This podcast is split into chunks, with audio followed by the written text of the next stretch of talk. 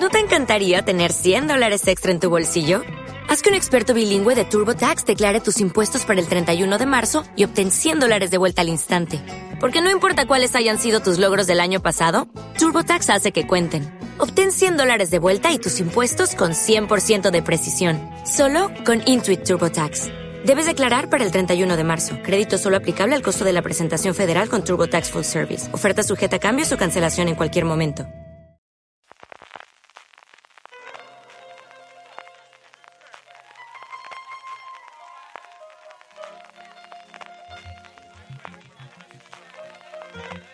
Estás escuchando Fuera de Series con CJ Navas.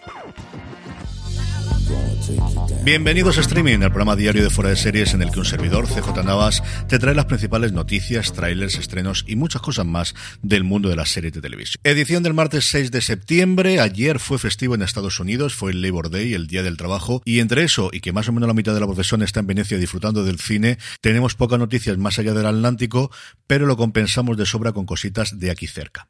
Pero antes permitidme que dé las gracias a nuestro patrocinador de la semana, que es Viaje al Paraíso.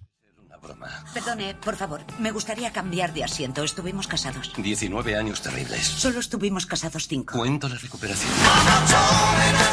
El 9 de septiembre, los oscarizados George Clooney y Julia Roberts vuelven a encontrarse en la gran pantalla como dos ex a los que no les queda más remedio que unir sus fuerzas para impedir que su hija, enamorada de un chico que acaba de conocer, cometa el mismo error que ellos. Dirigida por Ol Parker, el responsable de Mamma Mía una y otra vez y guionista de las dos entregas del exótico Hotel Marigold, Viaje al Paraíso es una comedia romántica acerca de las dulces sorpresas que pueden ofrecer las segundas oportunidades. No te pierdas este retorno a la gran pantalla de dos grandes actores en una comedia romántica que te dejará con ganas de más. Viaje al Paraíso el 9 de septiembre exclusivamente en cines.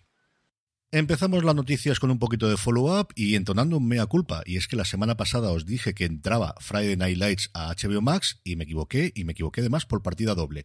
Primero, porque no era en HBO Max sino en Amazon Prime Video y segundo, porque sigue sin estar en la plataforma. Lo he consultado justo antes de empezar a grabar y sigue sin aparecer ahí. Lo que sí que está es la película, eso sí, para poder alquilarla, pero de la serie no se sabe nada. Le seguiremos la pista a ver si dentro de pronto tenemos buenas noticias, pero por ahora mea culpa. Y entrando ya en noticias, el fin de semana pasado se dieron en Hollywood los Emmy creativos, que antecede siempre una semana la gala grande de los Emmy, que como sabéis este año será la madrugada del lunes al martes aquí en España. Y las cosas la verdad es que han estado bastante, bastante repartidas. El máximo número de galardones ha sido de 5 y lo ha dado para también 5 producciones. Stranger Things, Euphoria, The Wild Lotus, el documental de los Beatles y por último el especial que hizo CBS y Paramount Plus sobre Adele, Solo una noche, ese concierto que dio en el Hollywood Bowl. Justo detrás estaba Arcane o Arcane, como queráis pronunciarlo, y el juego del calamar, incluido uno de ellos de mejor actriz invitada en drama. En cuanto a cosas curiosas, Nathan Lane ganó por fin su primer Emmy de Primetime, porque tenía dos de los de las mañanas, pero era la primera vez después de siete nominaciones por Fraser, por Loco por Ti, por Mother Family y por The Good Wife. Bueno, pues esta es la primera vez que lo ha ganado el bueno de Nathan Lane. Laurie Metcalf, que ganó su cuarto Emmy ya por su papel como actriz invitada en Hacks. RuPaul y John Oliver que siguen arrasando, siete trofeos seguidos llevan con cada una de sus producciones. Y quizás lo más curioso de todos es que la mejor película para televisión se la ha llevado la película de Chip y Chop. Sí señor, Chip and Dale Rescue Rangers fue la mejor película para televisión que anteriormente era una categoría que estaba unificada con mejor serie limitada, se separó y ahora se da en esta gala en vez de en la gala principal. Saltando el charco y aterrizando en España, Prime Video ha anunciado dos nuevos proyectos del mundo del fútbol, que sabéis que es una de las cosas en las que se está especializando, que son dos series documentales de tres episodios. La primera de ellas, Alexia, Labor Omnia Vincit, alrededor de Alexia Putelas, la capitana del Barça, que ha ganado por segundo año consecutivo el premio a mejor jugadora de la UEFA y que vuelve a estar nominada al Balón de Oro. La docuserie estará dirigida por Joana Pardos, que ha sido responsable de Pioneras, de Radio Gaga y de Bruises, y promete tener un acceso exclusivo a la jugadora que llevará a los espectadores desde su infancia hasta el momento en que se convierte en un referente social y deportivo global. No tenemos fecha de estreno, pero sí lo tenemos para la Copa de Todos. La docuserie también de tres episodios será el próximo 21 de septiembre cuando llegue a la plataforma de Amazon este repaso a lo que dio de sí la Copa del Rey de la temporada pasada, la 21-22, que acabó con esa final entre el Real Betis y el Valencia. En este caso, la producción para bien y para mal es directamente de la Real Federación Española de Fútbol y entiendo que al menos los aficionados béticos desde luego estarán ahí para verla segurísimo cuando se estrene dentro de unas semanas.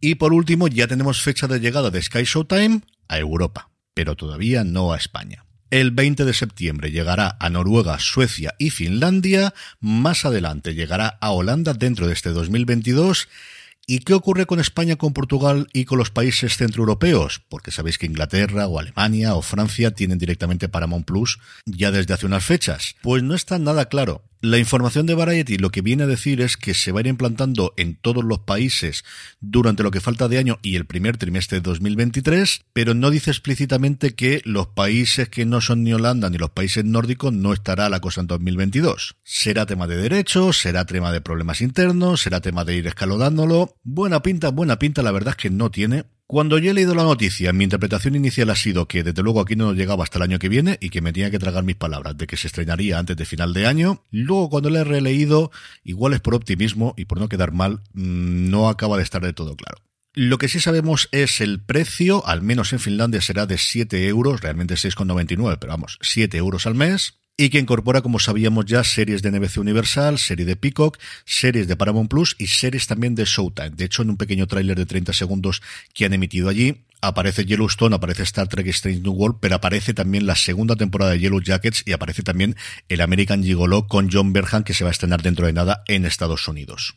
En la noticia también se anuncia que van a tener aplicaciones para dispositivos móviles, para conectados a televisión, que tendrán también acceso desde la página web, que está activa si entras en español, aunque cuando entras desde España en skyshowtime.com lo único que te viene es streaming soon, pero sí que la parte legal está en español, con lo cual está la cosa en desarrollo. Pero junto a ello, en los países nórdicos se aparecen un montón de alianzas, entiendo que con cableras y con compañías de fibra en esos países, lo cual de entender que aquí, pues desde luego como Movistar Plus sería lo lógico porque tiene el acuerdo histórico con Showtime, pero yo no que el resto de plataformas, un Orange, un Vodafone Televisión o también aquellas pequeñas que son más locales, la incorporen dentro de su oferta. En cuanto a trailers, dos importantes de series españolas. Por un lado, A3 Media, que ya ha presentado por fin el tráiler largo en condiciones de dos minutos de La novia gitana, una de sus grandes apuestas, por no decir quizás la mayor apuesta de este año. La adaptación de la novela de Carmen Mola, que ya sabéis que no es Carmen Mola, sino que es el seudónimo de tres señores que ganaron el premio Planeta el año pasado. Dirigida en su totalidad por Paco Cabezas, que nos presenta un caso de un doble asesinato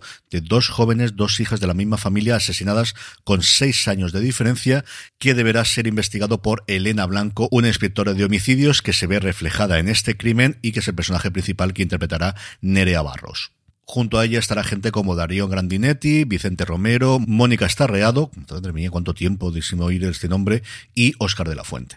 La serie se estrena en A3 Player Premium el próximo 25 de septiembre. Y dos días antes, el día 23, llega a Netflix Las de la Última Fila, una serie escrita y dirigida por Daniel Sánchez Arevalo, la primera que hace, que cuenta la historia de cinco amigas que iban juntas al colegio y que desde entonces todos los años se escapan juntas durante una semana, pero este año es distinto porque a una de ellas le han diagnosticado un cáncer y hará que este viaje pues sea evidentemente distinto para todas ellas. La serie tiene seis episodios, se ha rodado en Cádiz y en Madrid, y está interpretada por Itzatso Arana, Mónica Miranda, María Rodríguez Soto, Mariona Terés y Godeliv Van den Brandt. En cuanto a estrenos, es martes y eso quiere decir que tenemos estreno en filming de Control Room, una miniserie de la BBC sobre un hombre común que trabaja en el teléfono de emergencias en Glasgow y que recibe una llamada desesperada de alguien que dice conocerle. Y como siempre terminamos con la buena noticia del día, na, na na na na. Todo vuelve, todo vuelve, todo vuelve, incluido Sensación de Vivir. Y es que Pluto TV ha decidido crearle un canal a la mítica serie de los años 90, a Beverly Hills 90-210, pero que aquí en España todo, absolutamente todo el mundo la conocemos como Sensación de Vivir. Si queréis volver a ver a Brandon, si queréis volver a ver a Brenda, si queréis volver a Dylan, o por qué no, a Kelly, a Donna, a Scott, a Andrea, o todos los personajes que luego pasaron por las distintas temporadas de la serie, como os digo, en Pluto TV tenéis desde el pasado día 2 un canal exclusivo solo para disfrutar de sensación de vivir, que recuerdo leer que en Estados Unidos durante el confinamiento, no recuerdo qué plataforma lo tenía, si era Hulu exactamente quien la tenía, pero se vio una verdadera barbaridad durante la parte dura de la pandemia. Con esto terminamos por hoy. Mi agradecimiento de nuevo a Viaje al Paraíso por patrocinar streaming en el día de hoy. Volvemos mañana. Gracias por escucharme. Recordad, tened muchísimo cuidado y fuera.